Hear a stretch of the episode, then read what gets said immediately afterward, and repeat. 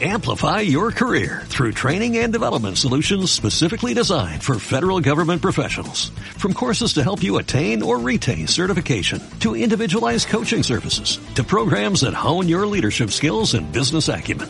Management Concepts optimizes your professional development. Online, in person, individually, or groups. It's training that's measurably better. Learn more at managementconcepts.com. That's managementconcepts.com. Hola a todos, ¿cómo están? Deseo sinceramente, desde este espacio de reflexiones con Ada Dávila, que todos y cada uno de ustedes y vuestras respectivas familias se encuentren bien, a pesar del contexto particular de salud, problemas políticos, económicos y sociales que nos toca afrontar. En esta edición vamos a abordar un tema referido a toda esa agitación o perturbaciones que sentimos en nuestro interior frente a un acontecimiento particular o circunstancia en general.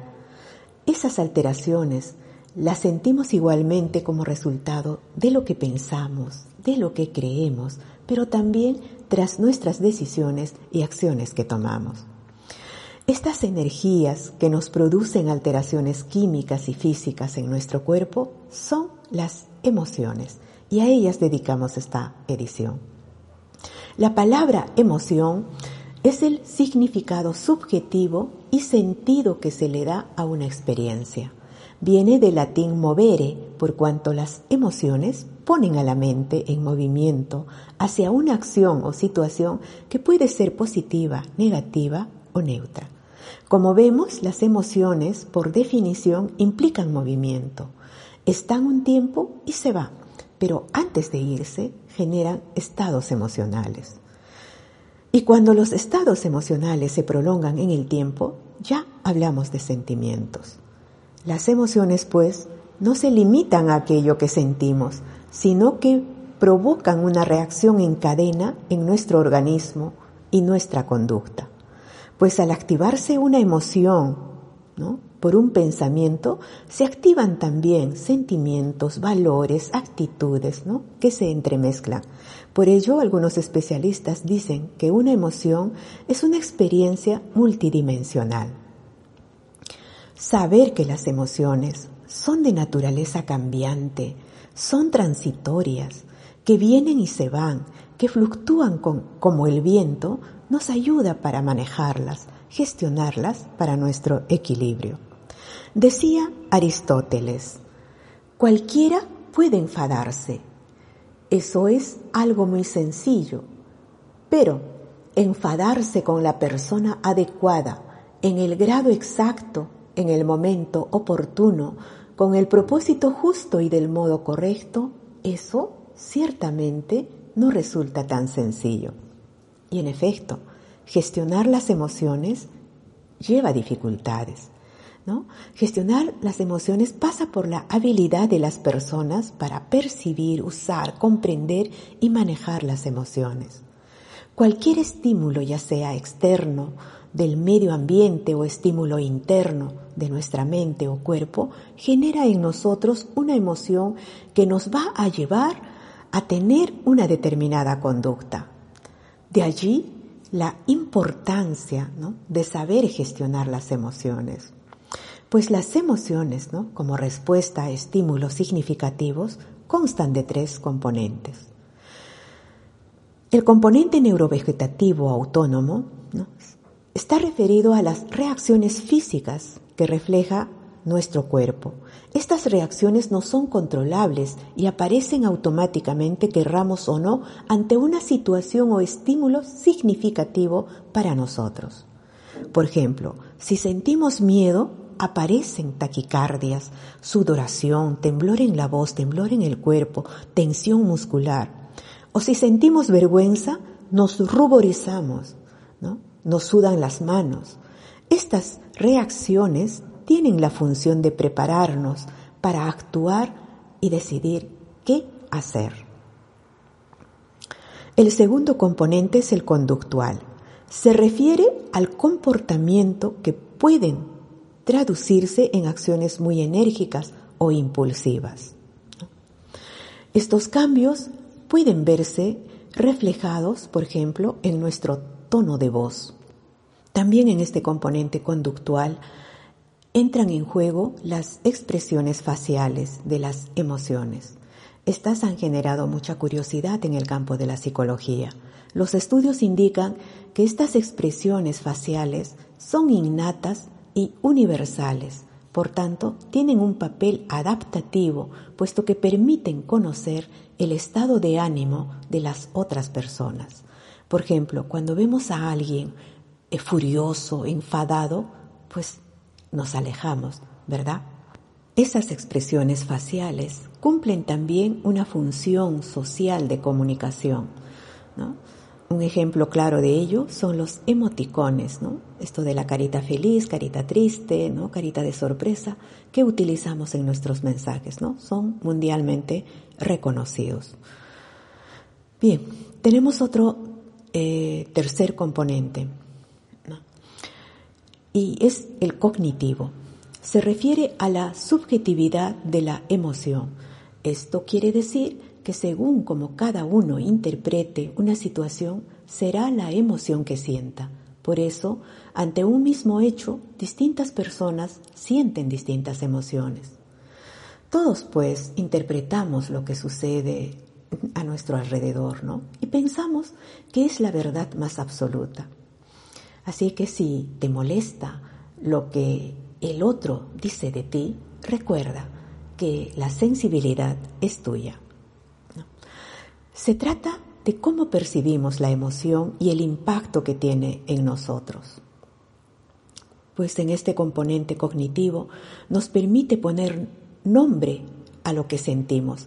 A veces no sabemos expresarlas en palabras.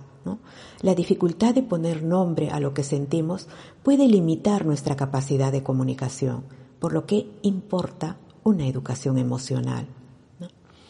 El problema pues está en este componente cognitivo, ya que una persona, si bien es capaz de sentir emociones, pero muchas veces no es capaz de comprenderlas y nombrarlas. Y saber identificar las emociones que se sienten es fundamental para saber gestionarlas. A ver si ayuda este ejemplo.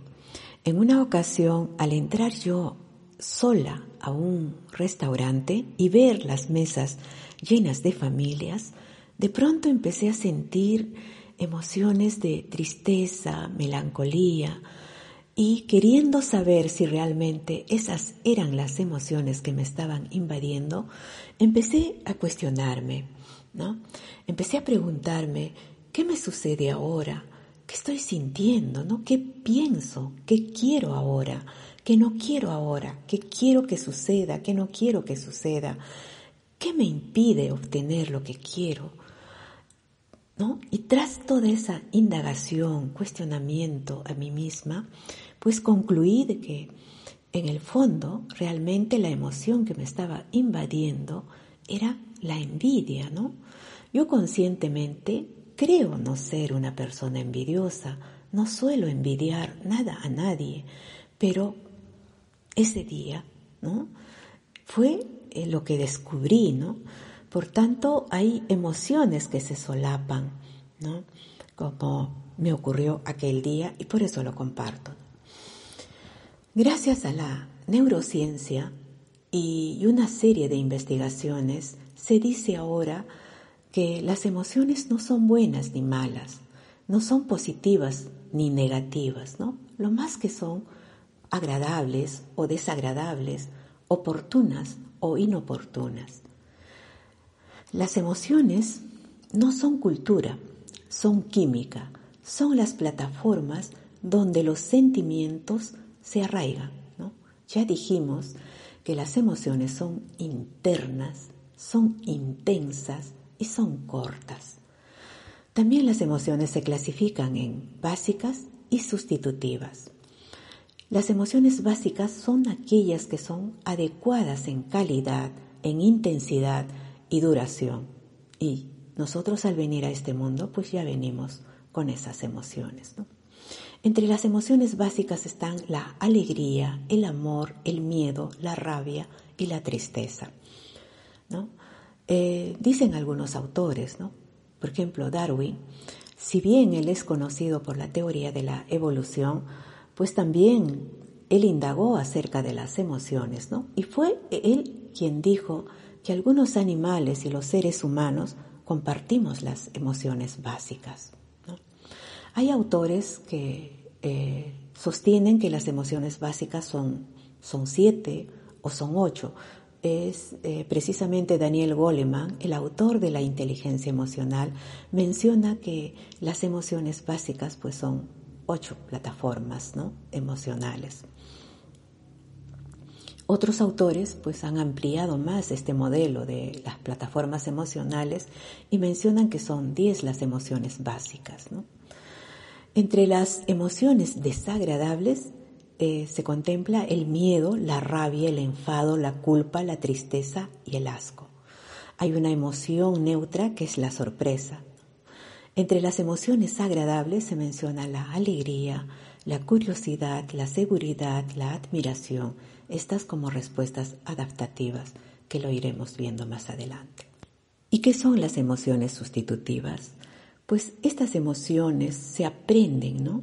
Porque el sistema familiar o el entorno donde hemos vivido prohíbe la expresión de las emociones básicas.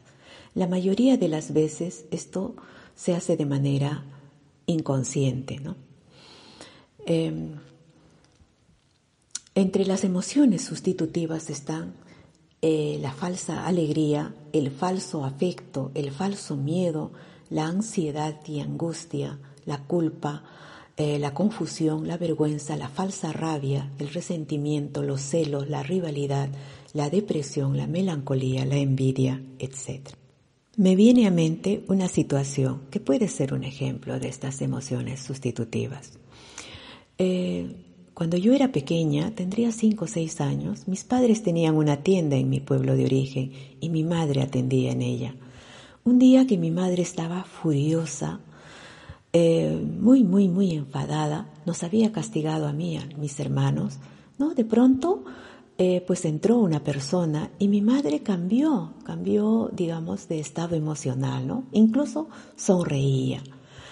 Eh, mientras evidentemente yo y mis hermanos ¿no? llorábamos por el castigo. Hoy me pregunto, ¿no? ¿Qué emoción sentiría en ese momento mi madre? ¿Sería falsa su alegría? ¿O habría sido falsa su enfado? Aunque ni tanto, ¿no? Porque los resultados de, de esa emoción furiosa sí dolió y realmente dolió mucho, ¿no? Saber sentir Todas las emociones son necesarias para tener una vida plena. Todos buscamos felicidad y la felicidad no es una emoción, es un sentimiento que se arraiga en la plataforma de la alegría, que sí es una emoción. Gestionar las emociones pues no es fácil, como ya lo dijimos. Necesitamos prepararnos para ello. Existen muchas herramientas que ayudan a regular las emociones. ¿no? Están todos los mecanismos de respiraciones, está el mindfulness, ¿no? Eh, con las meditaciones de presencia plena, están las eh, contemplativas, las oraciones, eh, el método integra, ¿no? que trabaja a nivel subconsciente y también la programación neurolingüística con una buena cantidad de técnicas ¿no? que ayudan a regular las emociones.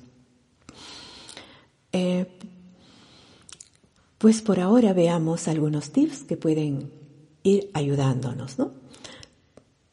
Eh, todo inicia pues por el autoconocimiento, ¿no? conocerse quiénes somos realmente, evitar el exceso de la autocrítica y exigencia a uno mismo, ¿no? que nuestra voz interior sirva para ayudarnos y no, y no para anularnos. Evitar ser perfectos porque la perfección pues ya sabemos que no existe. ¿no? Fijarnos metas y objetivos. Eh, piensa en grande, actúa, aunque sea, digamos, en pequeño, pero estar en actividad, ¿no? En función a, unos objetivos. Trabajar también la voluntad, el orden y la constancia son necesarias ¿no? e importantes para eh, cambios de hábitos ¿no? que nos sumen. Trabajar también la asertividad, decir sí cuando realmente quiero decir sí y decir no cuando debo decir no, ¿no? Pero, y no decir sí cuando en el fondo quiero decir no, pues esto nos genera conflictos. ¿no? Educar también el optimismo, porque la alegría pues cambia nuestro cerebro, ¿no? Y conocer y aplicar la inteligencia emocional. ¿no? Pero ¿qué es la inteligencia emocional? Es la capacidad de sentir, entender, controlar, modificar, incluso elegir estados de ánimo propios y de los demás. Esto que en la vida se aprende viviendo, pero cuando no se nos permite vivir eh, porque se tenga un ambiente familiar tóxico o porque nos falten referencias familiares que nos ayuden a edificarnos, eh, pues la escuela debiera compensar lo que no se da para muchos de manera natural.